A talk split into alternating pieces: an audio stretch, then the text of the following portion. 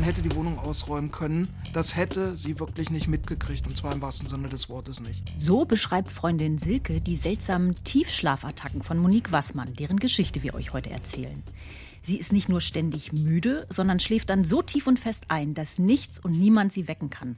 Ein richtiger Dornröschenschlaf. Und die Frage ist natürlich, was steckt dahinter? Und für alle, die jetzt gleich anfangen mitzurätseln, können wir schon mal so viel verraten, Narkolepsie ist es nicht.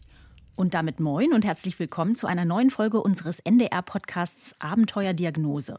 Mein Name ist Anke Christians, ich bin Medizinredakteurin beim NDR. Und ihr habt es ja eben schon gehört, bei mir ist heute wieder Gesa Lütten. Sie ist Autorin für Abenteuerdiagnose. Hallo Gesa, schön, dass du hier bist. moin Anke. Müdigkeit und schlafen wollen, da kann ich gerade äh, voll mitgehen. Ich würde es ja äh, am liebsten so machen wie die Braunbären. Im November in die Höhle kriechen und im März wieder rauskommen. Gut, bei mir ist das so die normale Wintermüdigkeit die war bei Monique Wassmann, schätze ich, nicht das Problem. Stimmt. Wobei auch bei ihr lange Zeit nicht klar war, dass diese Erschöpfung ein Symptom einer wirklich ernsthaften und sogar lebensgefährlichen Krankheit ist. Dann erzähl uns doch mal bitte etwas mehr über Monique. Wie alt ist sie? Was macht sie so? Wie muss ich sie mir vorstellen? Monique Wassmann ist damals 42 Jahre alt. Sie ist Altenpflegerin und Mutter von zwei Kindern. Und zusammen mit Ehemann Sascha wohnt sie in dem kleinen Ort Moringen. Das liegt etwa 20 Kilometer nördlich von Göttingen. Ich habe nicht nur mit der Familie, sondern auch mit Moniques Freundinnen und Arbeitskolleginnen gesprochen. Und es ist eigentlich egal, wen ich gefragt habe, sie wird von allen als gutherzig, offen und humorvoll beschrieben keine Fete ohne Monique, meinte Freundin Silke zu mir. Sie ist ein Familienmensch und wenn Freunde Probleme hatten, dann sind sie auch immer als allererstes zu ihr gekommen. Das hört sich ja nach einer Frau an, mit der man sehr gerne befreundet wäre. Mhm. Also alles in allem war sie ein lebenslustiger Mensch, der scheinbar ohne Probleme und mit viel Energie den Alltag gewuppt hat, Job, Freizeit, Kinder, Haushalt.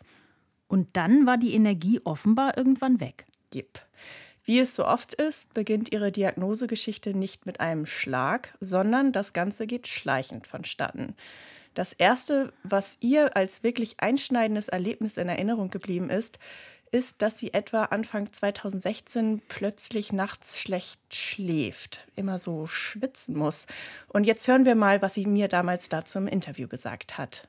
Ja, das war wirklich Katastrophe, dass ich nachts manchmal drei, vier Mal aufstehen musste, weil man so geschwitzt hat, dass das Wasser an einen runterlief. Das hört sich für mich ja jetzt erstmal nach Fieber an. Hat sie denn gemessen? Ja, das war eben das Merkwürdige. Äh, so ein klassisches Fieber war es irgendwie nicht. Und das ging dann tatsächlich auch einige Wochen so. Natürlich mit der Folge, dass man am nächsten Tag auch nicht ganz so fit ist. Und parallel dazu hat sie immer mal wieder Schmerzen in den Gelenken gehabt. Dann hat sie auch noch Unterleibsschmerzen. Also es kommen irgendwie so verschiedene, ich nenne es mal in Anführungsstrichen, Zipperlein ähm, dazu. Und dann heißt es tatsächlich am Ende, hm, könnte sein, vielleicht sind es ja schon die Wechseljahre. Und mit der Erklärung hat sie sich dann selbst erstmal abgefunden. Ich dachte, da musst du jetzt erstmal durch. Irgendwann hört das wieder auf. Okay, Wechseljahre. Aber du sagtest ja, sie ist 42. Das ist doch schon extrem jung. Hm. Das haben ihre Kolleginnen und Freundinnen ihr damals auch gesagt. Aber tja, für sie schien das irgendwie zu passen. Vielleicht auch, weil diese Schwitzattacken dann irgendwann auch besser wurden und sie dann aber so eine Art Stimmungsschwankung noch dazu bekommen hat. Okay, das musst du genauer erklären. Wie hat sich das denn so geäußert? Ja, ich habe es ja erzählt, eigentlich ist sie jemand, der eben eher gut gelaunt war. Und ähm, wenn es mal Ärger oder Streit in der Familie oder unter den Kids gegeben hat, dann war sie wohl immer so die ruhige und besonnene. Die Problemlöserin hat Ehemann Sascha das beschrieben. Und auf einmal ändert sich das. Die Nerven von Monique scheinen irgendwie blank zu liegen und bei jeder Kleinigkeit tickt sie aus. Sie ist dann sofort aggressiv geworden. Auch wenn die Kinder mit einem kleinen Problem ankamen, war für Monique dann ratzfatz der Ofen aus. Ja, das klingt natürlich nicht schön, war für die Familie wahrscheinlich auch nicht einfach. Mich erinnert das jetzt sofort an einen anderen Fall, über den wir hier im Podcast mal gesprochen haben. Da ging es um einen Mann, der auch auf einmal so extreme Wutanfälle bekommen hat. Erinnerst du dich dran? Stimmt, an die Folge erinnere ich mich. Die hieß auch der Choleriker, oder? Genau. Wir beide wissen natürlich jetzt durch viele, viele Fälle Abenteuerdiagnose, dass so plötzliche, ich sag mal, Persönlichkeitsveränderungen mhm. durchaus mal ein Anzeichen für eine schwere Erkrankung sein können. Ich vermute jetzt mal, dass Monique und ihre Familie daran nicht als erstes gedacht haben. Nein. Aber ähm, dann kommt noch was dazu, nämlich, jetzt kommt es, dass Monique auf einmal ständig müde ist. Schon morgens nach dem Aufstehen. Sie kommt müde zur Arbeit und wirkt irgendwie energielos, ganz anders als sonst ihrer Kollegin Kerstin, mit der ich auch gesprochen habe, meinte dann auch, dass sie manchmal so richtig schusselig wirkte. Also Klassiker war wohl, dass sie sich den Dienstplan angeguckt hat, sich verabschiedet hat und dann 20 Minuten später klingelt das Telefon. Du, sag mal, Kerstin, äh, wie arbeite ich morgen? Okay, also ich, ja, ich würde ja sagen, Müdigkeit, auch Müdigkeit während der Arbeit kenne ich auch. Äh, das hat man ja vielleicht auch mal in der Phase. Aber bei äh, einer dann doch so auffälligen Vergesslichkeit, da geht dann schon so ein kleiner Alarm an. Hm. Ja, also ganz klar, irgendwas stimmt nicht, irgendwas macht ihr zu schaffen, raubt ihr Energie, reizt die Nerven. Monique wird auch darauf angesprochen. Allerdings reagiert sie da auch etwas ungehalten und äh, total abweisend und aggressiv. Das ist dir selbst nicht bewusst. Aber man sitzt selber dann in diesem Tunnel drin und fragt sich, ja, ich muss was ändern, aber was kann ich ändern? Wenn sie sagt, im Tunnel stecken, auch irgendwie so gefühlt ja nicht rauskommen, das hört sich für mich ja auch nach Überforderung an. Es könnte ja auch zu so einem ganz klassischen Burnout passen. Ähm, du sagtest ja auch, dass sie eben Altenpflegerin, Familie, ähm, Haushalt, ähm, dass sie auch relativ viel auf dem Zettel hat in ihrem Leben. Genau so. Das denken sich die Freunde damals auch und ähm, auch Ehemann Sascha weil dazu kommt noch, die Kinder sind in der Pubertät, es gibt Personalmangel auf der Arbeit. Also anscheinend ist hier alles irgendwie so ein bisschen zu viel. Und dazu kommt ja eben auch noch dieser Verdacht mit den Wechseljahren, was ja auch nicht für jede Frau dann so eine ganz leichte Phase ist. Mhm. Und wie Monique eben selber meinte, sie hat zwar wahrgenommen, irgendwas stimmt hier nicht, aber ähm, sie, sie, konnte es einfach überhaupt nicht einordnen, was und hat mir dann auch damals gesagt, sie hatte irgendwie nicht das Gefühl, dass sie das Chaos ist, ganz andersrum. Sie hatte immer das Gefühl, dass alle anderen das Chaos sind. genau, und ähm, so geht das dann ein paar Wochen und dann passiert eines Tages im Sommer des Jahres 2016 etwas sehr Beunruhigendes.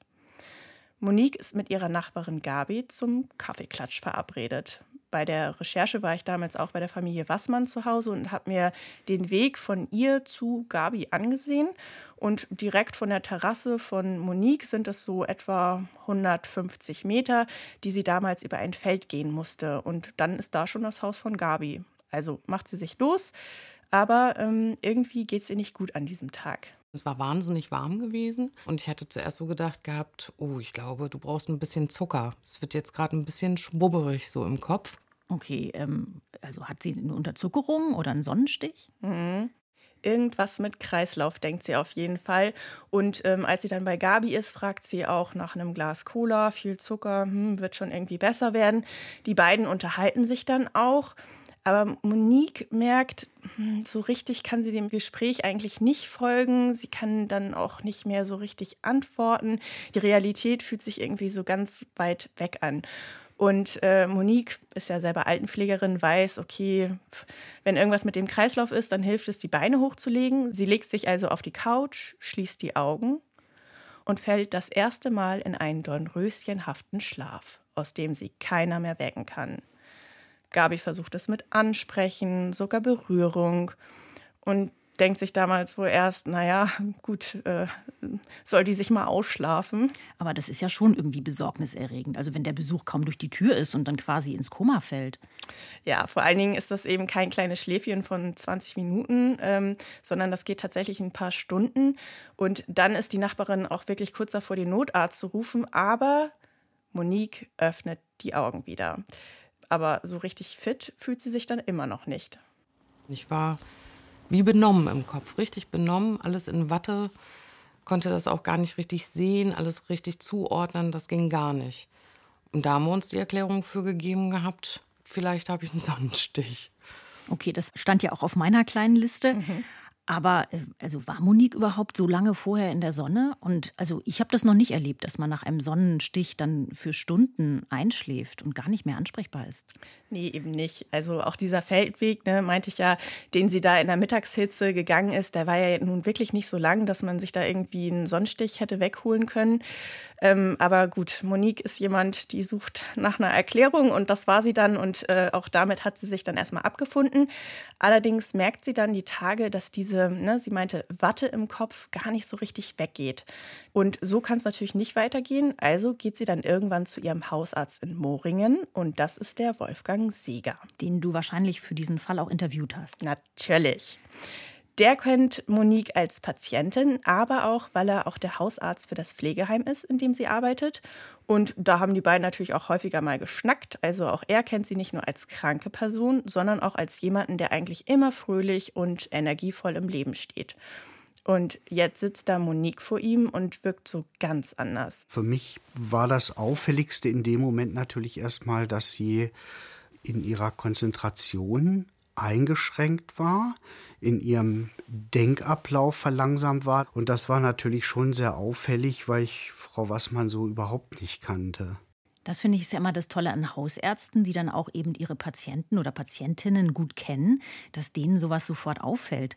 Was vermutet er denn jetzt, woran das liegen könnte? Also nach Wechseljahrsbeschwerden hört sich das ja nun definitiv nicht mehr an. Nee, wobei man auch sagen muss, dass dieser Verdacht nicht aus seinem Munde kam mit dem Wechseljahrsbeschwerden. Er hat Monique zuvor immer an Fachärztinnen und Ärzte verwiesen und beim Gynäkologen kam das dann irgendwann auf mit den Wechseljahren.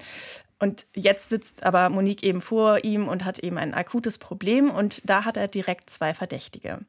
Einmal, und das wäre eher harmlos, ein Nährstoffmangel. Vor allem ein Eisenmangel ist bei Frauen ja immer naheliegend und kann ja tatsächlich auch mal zu Müdigkeit und Konzentrationsstörungen führen.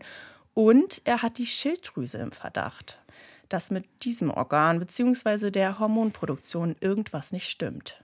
Dadurch, dass eine Unterfunktion tatsächlich Konzentrationsstörungen macht, äh, teilweise auch eine Verlangsamung, die äh, betroffenen Personen sich müde, schlapp und eigentlich sehr antriebsarm fühlen, passte das für mich schon zusammen. Eine Schilddrüsenunterfunktion, das ist ja eine sehr häufige Krankheit, ähm, die sich auch relativ einfach nachweisen lässt. Also ich vermute mal, er lässt Blut abnehmen. Richtig geraten, Sherlock. Leberwerte, Nierenwerte, Eisen und natürlich die Schilddrüsenhormone lässt er im Blut bestimmen, aber auch einen Schilddrüsenparameter, der sich TSH nennt. Okay, also ein wichtiger Wert, äh, der TSH-Wert, der gibt an, wie gut die Schilddrüse von der Hirnanhangsdrüse stimuliert wird. Genau. Und was ist äh, bei Moniques Blutuntersuchung denn herausgekommen? Alles fein. Auch die Konzentration der Schilddrüsenhormone im Blut. Nur dieser TSH-Wert ist ganz leicht erhöht gewesen. Okay, also wenn dieser Wert erhöht ist, dann bedeutet das, dass die Schilddrüse selbst zu wenig Hormone produziert. Die Hirnanhangsdrüse, quasi der oberste Boss über unsere Hormonproduktion, der schüttet dann immer mehr TSH aus, um die Schilddrüse zu animieren. Hey, jetzt produziere mehr Hormone. Genau. Also ein ganz winziger Hinweis, hm, da könnte was nicht stimmen. Wolfgang Seeger ruft also direkt nochmal im Labor an. Zum Glück wird das Blut wohl immer noch etwas aufgehoben und bittet darum, dass nun auch nochmal sogenannte Schilddrüsen-Antikörper bestimmt werden. Antikörper, das bedeutet ja immer, da kämpft das Immunsystem gegen irgendetwas und in diesem Fall eventuell gegen die Schilddrüse? Genau, und bei dieser Nachuntersuchung kam dann heraus, dass ein bestimmter Antikörper, nämlich der sogenannte TPO-Antikörper, sehr stark erhöht war. Okay, lass mich kurz ähm, äh, überlegen. Ich glaube, das ist ein Autoantikörper, der sich gegen die Schilddrüse, gegen ein Schilddrüsenenzym richtet. Ähm, heißt auf gut Deutsch, das Immunsystem greift bei Monique möglicherweise die Schilddrüse an und hindert sie daran, Hormone zu bilden. Exakt. Der Verdacht der Schilddrüsenunterfunktion ist damit also quasi bestätigt. Und um ganz sicher zu gehen, schickt der Hausarzt sie dann nochmal zu einem Schilddrüsenspezialisten, der einen Ultraschall und eine Szintigraphie macht. Bedeutet, er misst mit Hilfe von radioaktiven Kontrastmitteln den Stoffwechsel in der Schilddrüse und dann steht es fest. Monique hat eine sogenannte Autoimmunthyreoiditis, auch bekannt als Hashimoto. Also eine Autoimmunerkrankung, bei der die Schilddrüse durch den Angriff des Immunsystems chronisch entzündet ist, was dann eben auch zu dieser Schilddrüsenunterfunktion führt. Und ganz typisch ist bei dieser Schilddrüsenerkrankung eben auch, dass man am Anfang häufig erstmal kurz eine Überfunktion der Schilddrüse hat. Also genau das Gegenteil. Der Kreislauf völlig überdreht. Und genau das könnte zum Beispiel das Schwitzen erklären, von dem ich dir anfänglich berichtet habe. Zumindest haben die Ärzte das damals so gedeutet. Das klingt für mich jetzt alles total stimmig. Äh, und durch diese Unterfunktionen wäre ja dann auch äh, Moniques Müdigkeit erklärt, weil ihr Stoffwechsel ja quasi auf Sparflamme läuft. Mhm. Dementsprechend hat Monique diese Diagnose dann tatsächlich auch ziemlich gut aufgenommen. Ja, und dann bin ich dann da auch freudig raus und habe mir gedacht gehabt, juhu, du hast eine Diagnose, alles wird gut. Aber wird jetzt auch alles gut?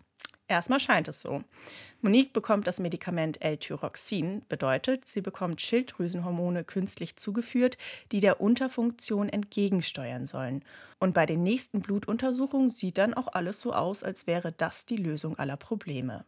Der TSH-Wert ist bald wieder im Normbereich und sogar die TPO-Antikörper gehen runter. Und erst wirkt es auch so, als hätte Monique all ihre Energie wiedergefunden, aber dann geht es wieder los mit der Müdigkeit und es wird sogar noch schlimmer als vorher. Freundin Silke hat mir damals erzählt, dass es eigentlich immer so üblich war, dass Freunde bei Familie Wassmann jederzeit vorbeikommen konnten auf einen kurzen Schnack. Die Tür war immer offen. Und auf einmal ist es so, dass Monique Verabredung einfach verpennt und durch wirklich gar nichts zu wecken ist. Also während sie auf dem Sofa liegt, gehen Freunde ein und aus, machen sich einen Kaffee, die Kinder spielen um sie herum, der Wasserkocher brodelt, irgendwas wird umgeräumt, aber Monique schläft. Unglaublich. Ja. Und was besonders besorgniserregend ist, ist dann irgendwann auch, dass ähm, Sascha und auch die Kinder das Gefühl haben, ihre Mutter möchte überhaupt nichts mehr mit ihnen zu tun haben. Weil regelmäßig vergisst sie irgendwelche Termine der Kinder. Die müssen sogar Nachbarn oder Freunde der Familie fragen, um zu Schulveranstaltungen gefahren zu werden. Und Monique selbst sagt da gar nichts zu. Man spinnt sich ja dann tausend Sachen zurück. Ist ein anderer Liebhaber irgendwie mit dem Spiel, dass er sich deswegen irgendwie nur noch an eine Seite setzt und sich sagt, okay, ist mir alles egal, macht einfach, wie er das denkt. Äh, man denkt viele Sachen dann. Oh je, also wirklich Familienkrise. Wobei ich da so raushöre, dass ihr Ehemann, dass Sascha da auch immer noch an eher so unmedizinische Dinge denkt. Dann vielleicht Midlife Crisis, Lebenskrise. Ist Monique möglicherweise einfach unglücklich auch in ihrer Ehe? Genau. Dann wird aber das mit der Vergesslichkeit auch immer schlimmer. Manchmal sitzt sie im Auto und weiß nicht mehr, wo sie hinfahren wollte oder steht im Supermarkt und weiß nicht mehr, wieso sie eigentlich hergekommen ist.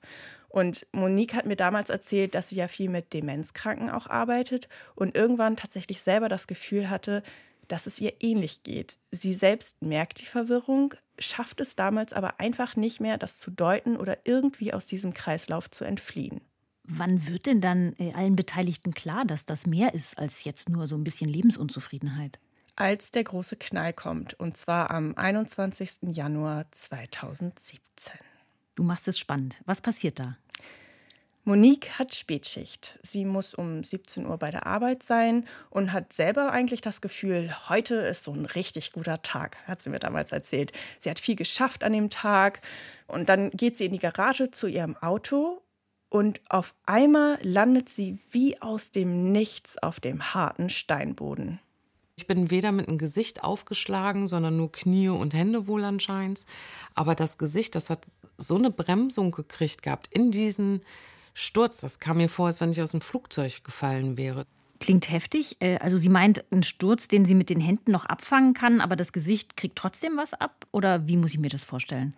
Ja, sie selbst kann sich nicht so richtig erinnern. Sie wird auf jeden Fall irgendwann wach oder ne, sie merkt irgendwann, okay, ich liege hier auf dem Boden und vermutet, dass sie irgendwie gestolpert ist. Aber dann, als sie sich aufrafft, fällt ihr auch noch auf, dass sie sich eingenässt hat.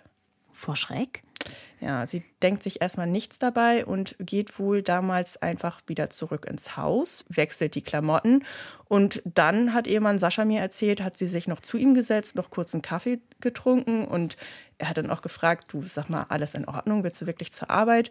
Und sie hat aber genickt und ja klar und tschüss und äh, bis später. Das klingt für mich, als hätte sie unter Schock gestanden. Vermutlich. Sie fährt also zur Arbeit und als sie dann im Aufenthaltsraum ankommt, fällt allen sofort auf, dass irgendwas mit ihr nicht stimmt. Kollegin Kerstin erinnert das so. Dann sagt sie, heute ist nicht mein Tag und äh, mir geht es gar nicht gut, hat auch sehr langsam gesprochen, war auch zitterig äh, dabei und na, erstmal hingesetzt und dann haben wir gesagt, was war denn los? Also erzählt Monique von dem Sturz und weil sie dabei so merkwürdig wirkt, sagen die Kollegen sofort, nee, also du kannst heute nicht arbeiten. Ähm, also wird Freundin Silke angerufen, um sie abzuholen. Silke ist vom Beruf Krankenschwester in einem kleinen Krankenhaus in Göttingen. Und als sie von dem Sturz erfährt und merkt, dass Monique immer noch irgendwie neben der Spur ist, nimmt sie Monique mit und fährt mit ihr zu den Kollegen in ihr Krankenhaus. Denn sie hat die Sorge, dass sie sich vielleicht eine Gehirnerschütterung zugezogen hat. Die ja durchaus auch Symptome wie Kopfschmerzen, Benommenheit und Gedächtnisstörungen auslösen kann. Mhm. Und auf dem Weg zum Krankenhaus ist Monique noch gut ansprechbar. Allerdings, als die beiden dann im Warteraum sitzen, geht es auf einmal los, dass Monique immer wieder sagt, oh, du, mein Kopf ist so schwer. Gut, sie kommt dann irgendwann ins Behandlungszimmer und erzählt den Unfallchirurgen nochmal von dem Sturz und wendet sich dann auf einmal an Freundin Silke und sagt nur noch, du passt auf mich auf, oder? Ich habe das Gefühl, ich trete gleich weg. Also ich habe einen kurzen Film von dem äh, Behandlungsraum, dass ich das Gefühl hatte, die Wand kommt auf mich zu. Oh Gott. Mhm. Und dann schließt sie die Augen und ist weg. Und dann kannst du dir vorstellen, ist richtig Panik angesagt. Der Arzt kriegt sie nämlich überhaupt nicht mehr wach. Also kommt Monique sofort ins CT. Jetzt fragt man sich ja schon so ein bisschen, also sie hat ja auch immer diese Tiefschlafattacken, da war sie ja auch nicht ansprechbar. Ist es das oder ist es tatsächlich diesmal was Schlimmeres? Ähm, woran haben die Ärzte gedacht? Ein Schlaganfall, Hirnblutung? Genau, das muss auf jeden Fall abgeklärt werden und kannst dir vorstellen, Freundin Silke ist krank vor Sorge. Ja, ist bewusstlos. Das ist pure Angst, die ich auch hatte. Was, wenn ihr jetzt was passiert? Die stirbt und du sitzt daneben und kannst nichts machen. Das will man als Freundin wirklich nicht erleben müssen. Mhm. Monique kommt also als Notfall ins CT, doch das Gehirn sieht tatsächlich völlig in Ordnung aus. Also kein Schlaganfall und auch keine Hirnblutung. Aber weil Monique immer noch nicht ansprechbar ist, entscheiden die Ärzte, dass sie in ein größeres Krankenhaus soll. Direkt nebenan ist nämlich die Universitätsmedizin Göttingen und die haben eine neurologische Station und eben einfach auch mehr Möglichkeiten, um ihr schnell zu helfen. In der Uniklinik landet Monique allerdings nicht direkt auf der Neurologie, sondern in der Unfallchirurgie zur Überwachung. Irgendwann kommt dann Monique auch wieder zu sich. Die Unfallchirurgen machen dann auch nochmal ein MRT, finden allerdings keine Auffälligkeit, also keinen Hinweis auf ein Schädelhirntrauma oder ähnliches. Und deswegen will man jetzt erstmal abwarten, wie sie sich so entwickelt. Ein Verdacht lautet unter anderem, dass der Sturz vielleicht durch einen epileptischen Anfall gekommen ist. Das will man auf jeden Fall beobachten. Der erste Schock hat sich also erstmal gelegt. Monique ist wieder ansprechbar. Am nächsten Morgen kommen dann wieder Silke und auch Ehemann Sascha zu Besuch. Und tatsächlich heißt es dann auch erstmal erst, alles in Ordnung äh, mit Monique, sie können wieder nach Hause gehen weil den Ärzten vermutlich noch gar nicht klar ist, dass es nicht nur diesen Sturz gab, sondern eben ja auch doch eine lange Vorgeschichte mit weiteren Beschwerden? Genau. Und anders als den Ärzten fällt der Freundin und ihrem Mann auf, dass Monique alles andere als irgendwie klar ist. Sie spricht immer noch so verlangsamt, hat Wortfindungsstörungen und dann auf einmal fängt auch noch ihr eines Augenlid an zu hängen. Und dann ist wieder Alarm angesagt. Denn das könnte ja doch wieder ein Anzeichen für einen Schlaganfall sein. Richtig. Daraufhin kommt sie also direkt in die neurologische Ambulanz und dort trifft sie auf den Neurologen und Assistenzarzt Dr. Sebastian Schade. Ein neuer Arzt. Stell äh, uns doch Sebastian Schade einmal kurz vor. Ja, also Sebastian Schade ist damals, ne, meinte ich gerade, noch Assistenzarzt und brennt für den Fachbereich der Neurologie und für seine Patienten. Da er selbst eine Zeit lang mal schwer krank war, hatte er mir erzählt, kennt er auch die andere Seite und ihm ist immer wichtig, dass er besonders empathisch auf die Patienten eingeht. Wie, äh, was für einen Eindruck macht sie auf ihn? Wie geht er an diesen Fall ran? Ja, er hat dann erstmal so einen Aufnahmebogen ähm, und sieht da, okay, da war irgendwie ein Sturz und da steht auch irgendwas von Verdacht auf epileptischer Anfall. Und dann lässt er sich von Monique aber erstmal alles nochmal ganz genau erzählen und merkt, Monique ist zwar orientiert, erinnert sich auch, aber ja, irgendwas stimmt da nicht. Wir kennen es von Zuständen nach epileptischen Anfällen, dass Patienten verhangen sind. Das nennen wir postiktales Syndrom. Also nach dem Anfall ist man eben noch ein bisschen durcheinander. Ähm, das war bei ihr aber nicht so das klassische Bild, wie wir das kennen. Es war schon irgendwie anders. Macht den Eindruck, als hätte er sich anfangs auch noch keinen rechten Reim machen können. Ne? Einiges passt anscheinend zum Verdacht Epilepsie, aber sein Bauchgefühl geht trotzdem in eine andere Richtung. War das so sein erster Eindruck? Mhm. Also sie hatte sich ja bei ihrem ersten Sturz eingenässt. Das kann wohl typisch sein, wenn man mal einen epileptischen Anfall hat. Und auch, dass sie dann in dem ersten Krankenhaus so aus dem Nichts in dem Behandlungsraum im Liegen weggetreten ist. Auch das hat wohl irgendwie ins Bild gepasst. Und solche epileptischen Anfälle zeigen ja vor allem, da ist irgendwas im Gehirn, was diesen Kurzschluss verursacht. Tatsächlich kann so ein epileptischer Anfall bei allen Menschen mal auftreten, wenn man zum Beispiel mal eine Nacht durchgemacht hat oder zu viel Alkohol getrunken hat. Es kann aber auch auftreten durch Schädigungen im Gehirn oder als Symptom einer anderen Erkrankung.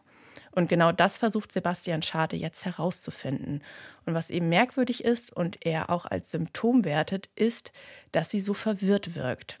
Also macht er noch ein paar sogenannte klinische Tests, lässt sie auf der Stelle laufen und macht auch den klassischen Finger zur Nase Test. Also du meinst mit geschlossenen Augen den Finger bis zur Nase führen ich treffe, so ungefähr. genau. Genau, aber bei Monique fällt auf, sie trifft nicht. Und auch bei diesem Gangtest wird klar, dass sie irgendwie so eine Gangunsicherheit hat. Was ja beides dann deutliche Zeichen sind, dass irgendwas mit den Nerven oder mit dem Gehirn nicht in Ordnung sein könnte. Genau, für Sebastian Schade ist klar, da müssen weitere Tests folgen. Das hier könnte was Ernsteres sein. Wo er rausgegangen ist, habe ich gedacht gehabt, ich glaube, ich bin hier richtig das war so ein Moment, wo ich so gedacht habe, der Junge macht das schon. Das sagt sie aber nett. Das klingt, äh, als hätte, wäre sofort auch eine Vertrauensbasis zwischen den beiden da gewesen. Hm. Und dann geht es relativ schnell, dass nochmal ein MRT gemacht wird, auch ein EEG, also eine Hirnstrommessung. Und Sebastian Schade macht eine Liquorpunktion. Bedeutet, er entnimmt mit einer Nadel Flüssigkeit aus dem Rückenmarkskanal, das sogenannte Nervenwasser. Alles, was hier schwimmt, kann auch Einfluss auf das Gehirn haben. Er will also schauen, ob möglicherweise Erreger oder Entzündungszeichen im Nervenwasser sind. Solche Laboruntersuchungen können ja immer etwas dauern. Ähm, was äh, kam denn bei der Hirnstrommessung und im MRT heraus? Nichts. Schien alles in Ordnung zu sein. Aber trotzdem, in der körperlichen Untersuchung waren ja Auffälligkeiten und außerdem hat Sebastian Schade so ein Bauchgefühl, dass da noch mehr dahinter steckt. Er bespricht sich dann bei der Übergabe mit dem Oberarzt der Station und mit seiner jungen Kollegin Dr. Jonna Meinke, auch eine Assistenzärztin, die ihn ablösen soll. Die werden wir auch gleich hören. Und gemeinsam entscheiden die drei, sich die Patientin nochmal zusammen anzusehen. Das klingt nach einem sehr guten Plan, denn äh, sechs Augen sehen ja meistens mehr als zwei. Mhm. Monique wirkt müde, aber freundlich. Und dann macht der Oberarzt mit ihr einen ungewöhnlichen Test. Da hat der Oberarzt sie gefragt, ähm, ob sie dann mal den Spruch, der Apfel fällt nicht weit vom Stamm, beschreiben könnte, was damit gemeint ist. Und dann guckte sie uns ganz verwirrt an. Ähm, ja, ich bin ein Apfel, ähm, war die Antwort. Ich bin ein Apfel. Und wir guckten alle und da, huch, das hatten wir selbst so noch nie erlebt in der Form.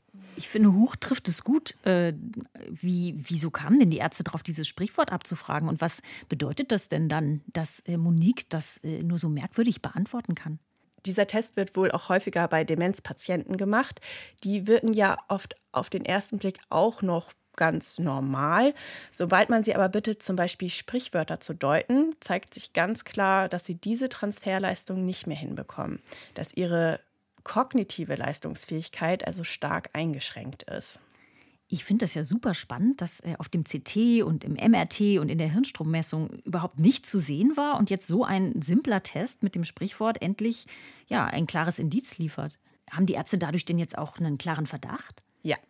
Und zwar haben sie die Vermutung, dass Monique eine Enzephalitis haben könnte. Das bedeutet Gehirnentzündung. Enzephalitis ist eine ganz ernste Erkrankung.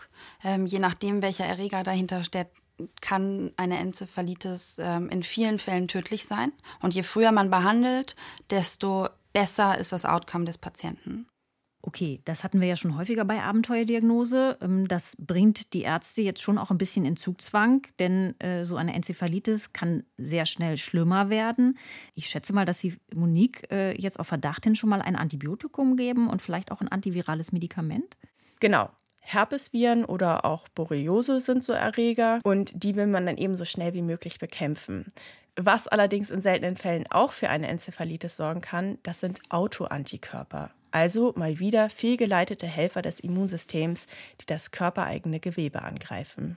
Nach all dem wird jetzt auf jeden Fall geguckt, im Blut und eben auch im Nervenwasser, was Sebastian Schade ins Labor geschickt hatte. Ziemlich schnell kommt dann ein erster Befund aus dem Labor, schon am selben Tag. Und da gibt es bestimmte Zellen, die man nachweisen kann, die auf eine Entzündung des Gehirns hinweisen können. Das ist die sogenannte Zellzahl. Und normal sind so etwa vier Zellen pro Mikroliter im Nervenwasser. Und Monique hatte fünf. Und auch die Anzahl der Proteine war leicht erhöht. Und das zeigt auch, hier kämpft das Immunsystem gegen irgendwas. Aber die Frage ist eben, gegen was. Kann man denn aus dieser Zellzahl noch mehr ablesen? Also zum Beispiel, ob das jetzt eher Viren oder Bakterien sind oder vielleicht ja auch so eine autoimmune Entzündung? Ja, klassisch ist, dass bei Viren und Bakterien die Zellzahl meist höher ist. Ziemlich schnell wird auch klar, dass diese Medikamente, die sie gegen die möglichen Erreger bekommen hat, nicht helfen. Ganz im Gegenteil, es geht Monique stündlich schlechter. Und schließlich kommt die komplette Nervenwasser, aber auch die Blutanalyse zurück. Und die zeigt auch keinen Hinweis auf Viren, keinen Hinweis auf Bakterien, aber auch kein Hinweis auf Antikörper, die bekannt dafür sind, solche Gehirnentzündungen auslösen zu können. Also im Grunde genommen stehen die Ärzte jetzt wieder am Anfang. Was jetzt? Dr. Jonna Meinke, die Assistenzärztin, die ich eben schon erwähnt hatte, hat Dienst. Auch sie ist eine junge Neurologin, äh, die für ihr Fach brennt. Und äh, sie versucht, das Puzzle nochmal neu zu sortieren. Was für Gedanken macht sie sich da denn jetzt? Sie fragt sich, sind sie wirklich auf der komplett falschen Fährte und geht alle Untersuchungsbefunde nochmal durch, checkt alle Werte, guckt, ob wirklich alles überprüft wurde. Und dann fällt ihr auf, dass ausgerechnet die Schilddrüsenwerte vergessen wurden. Die sind im Blut nicht bestimmt worden. Das Labor hat anscheinend irgendeinen Fehler gemacht. Und dann macht es plötzlich Klick bei ihr.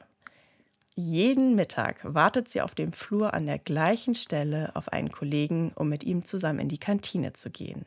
Und dabei guckt sie immer auf ein Plakat an der Wand mit MRT-Bildern, die zu einer äußerst seltenen Erkrankung passen. Es gibt eine ganz seltene Erkrankung, beziehungsweise ein ganz seltenes äh, Phänomen, dass ähm, eine Enzephalitis zusammen mit erhöhten Schilddrüsenantikörpern auftreten kann. Also erstens mal wieder irgendwie finde ich mega interessant. Man sieht ja wieder, was für eine große Rolle der Zufall auf dem Weg zur Diagnose spielen kann, dass äh, äh Dr. Meinke das so beim Warten auf ihre Kantinenbegleitung auf einem Plakat entdeckt. Und zweitens, ähm, das, ich finde das ja auch eine tolle Idee. Diese Schilddrüsenantikörper, die sind bei Monique Wassmann ja auch schon mal nachgewiesen worden. Genau, richtig. Das ist also etwas, was auf jeden Fall nochmal überprüft werden muss. Also wird die Analyse im Labor natürlich nachbestellt und tatsächlich, Monique hat zehnfach erhöhte Werte im Blut. Die sind natürlich aber ja auch wegen ihrer Hashimoto-Thyreoiditis, dieser Schilddrüsenentzündung, erhöht. Ist denn damit auch klar, dass diese Antikörper etwas mit dieser Entzündung des Gehirns zu tun haben? Nein. Die Antikörper allein sind lediglich ein Indiz, kein Beweis. Um also zu überprüfen, ob die Antikörper wirklich etwas mit Moniques Zustand zu tun haben, geben die Ärzte ihr eine hohe Dosis Cortison. Weil Cortison das Immunsystem beruhigt und somit auch die Antikörperproduktion drosseln kann. Richtig. Wir haben Frau Wassmann einige Tage mit Cortison behandelt und ähm, sie wurde jeden Tag besser. Sie hat gesagt, ähm, es würde ihr der Schleier von den Augen fallen und äh, sie würde wieder ins Leben zurückkommen. Ach schön, aber das ist dann doch jetzt der Beweis, dass äh, Jonna Meinke mit ihrem Verdacht recht hatte. Ja, es wird zumindest wärmer. Jonna Meinke und Sebastian Schade sind sich ziemlich sicher, dass sie richtig liegen, aber ihre Verdachtsdiagnose ist so selten, dass es für die Therapie keinen Fahrplan gibt. Also durchforsten sie die Literatur, lesen sich durch, was bei anderen Fällen gemacht und wie da auch gehandelt wurde. Und da finden sie einen Hinweis, dass bei Menschen mit ihrer Verdachtsdiagnose auch Schilddrüsenantikörper im Nervenwasser zu finden sind. Also machen Sie nochmal eine Likopunktion. Und dann stellt sich allerdings das Labor quer, denn äh, Schilddrüsenantikörper im Nervenwasser, das äh, haben die noch nie bestimmt. Dafür gibt es nämlich auch überhaupt gar keine Referenzwerte. Und ähm, da mussten wir doch relativ hinterher diskutieren und telefonieren und zu sagen, legt es einfach rein, macht einfach die Bestimmungen. Wir brauchen keine Referenzwerte. Wir wollen einfach nur wissen, ist der Antikörper da, ja oder nein. Das war jetzt nochmal Sebastian Schade. Mhm. Ja, gut, dass er das durchgedrückt hat. Was, äh, was kommt denn dabei raus? Tatsächlich. Im Nervenwasser finden sich auch Schilddrüsenantikörper. Und das ist etwas, das kommt bei einer normalen Hashimoto-Thyreoiditis nicht vor. Also, das Ärzteteam kann endlich eine Diagnose stellen und die lautet Trommelwirbel. Steroidreaktive Enzephalopathie assoziiert mit Schilddrüsenantikörpern. SREAT ist die Abkürzung. Oder auch, es gibt noch einen anderen Namen, der lautet Hashimoto-Enzephalopathie. Ich würde sagen, jetzt ist wieder Zeit für unser Diagnoselexikon. Die Hashimoto-Enzephalopathie ist eine sehr seltene Erkrankung, über die erst wenig bekannt ist. Sicher ist, das Immunsystem ist daran beteiligt, dass es im Gehirn zu Entzündungen kommt. Doch noch streiten Forschende darüber, ob es die Schilddrüsenantikörper sind, die das Gewebe angreifen, oder ob diese Antikörper nur ein Nebenprodukt einer noch unerforschten Immunreaktion sind, die zu den Entzündungen führt. Symptome, die bei dieser Krankheit auftreten können, sind Wesensveränderungen, Verwirrtheit, Wahrnehmungsstörungen und Krampfanfälle. Was eben passt, das sind die Symptome von Monique und dass sie so gut auf das Cortison angesprochen hat. Die Wesensveränderungen, die Vergesslichkeit und eben auch diese massiv erhöhten Schilddrüsenantikörper, das alles passt zur Diagnose.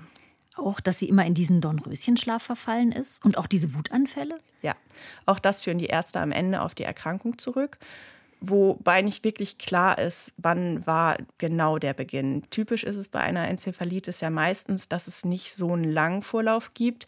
Aber wie gesagt, das Krankheitsbild ist extrem selten. Vieles ist in dem Zusammenhang noch nicht geklärt. Und war denn Monique zu diesem Zeitpunkt dann wieder klarer im Kopf? Also hat sie die Diagnose mitbekommen? Ich stelle mir da ja ein riesiges kollektives Aufatmen vor, bei ihr, bei ihrer Familie, bei den Freundinnen. Ich meine, ihr Mann hatte ja schon überlegt, ob sie möglicherweise eine Affäre hat und ihn verlassen will. Und für ihre Kinder muss das ja auch eine ganz schlimme Zeit gewesen sein. Mhm. Ja, dadurch, dass es ihr durch das Cortison ja erstmal schon so viel besser ging, hat sie mitbekommen, was sie hat, auch der Familie wurde das natürlich erzählt und tatsächlich, es war ein riesiges Aufatmen. Ich war wirklich dankbar.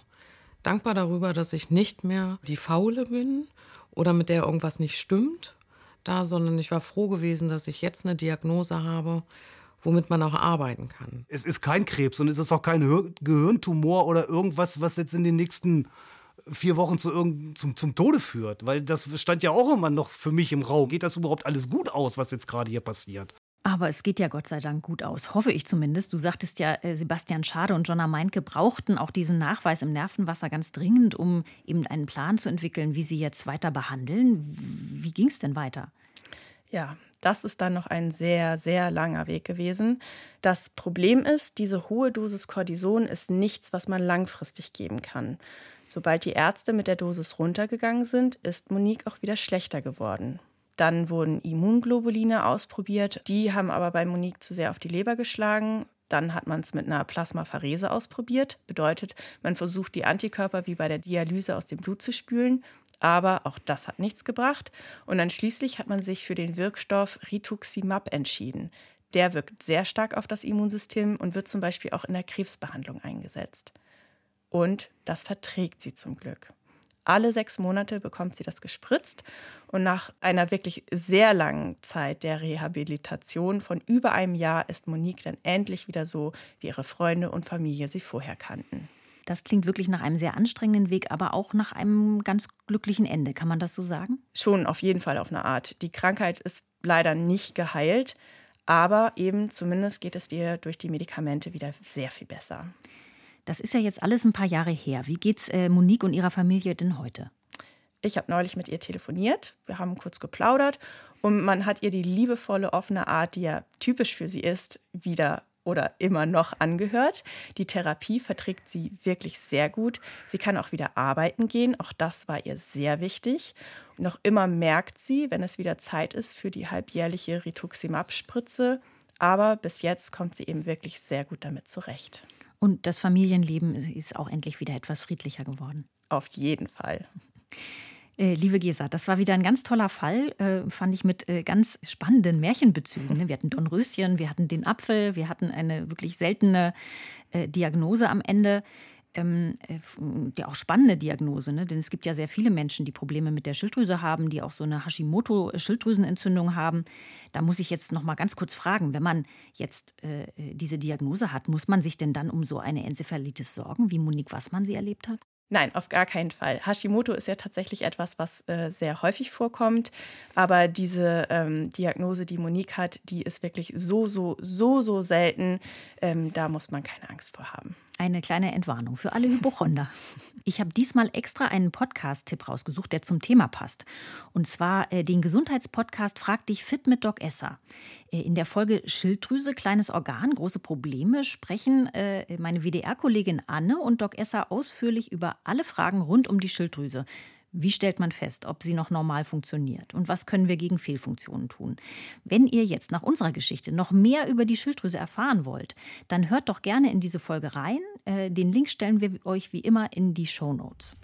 Und von uns hört ihr in zwei Wochen wieder. Dann gibt es eine frische Folge, wie immer hier in der ARD Audiothek. Wir freuen uns, wenn ihr uns abonniert. Und wenn ihr was loswerden wollt, Lob, Kritik, Ideen, dann schreibt uns gerne an abenteuer-diagnose.ndr.de.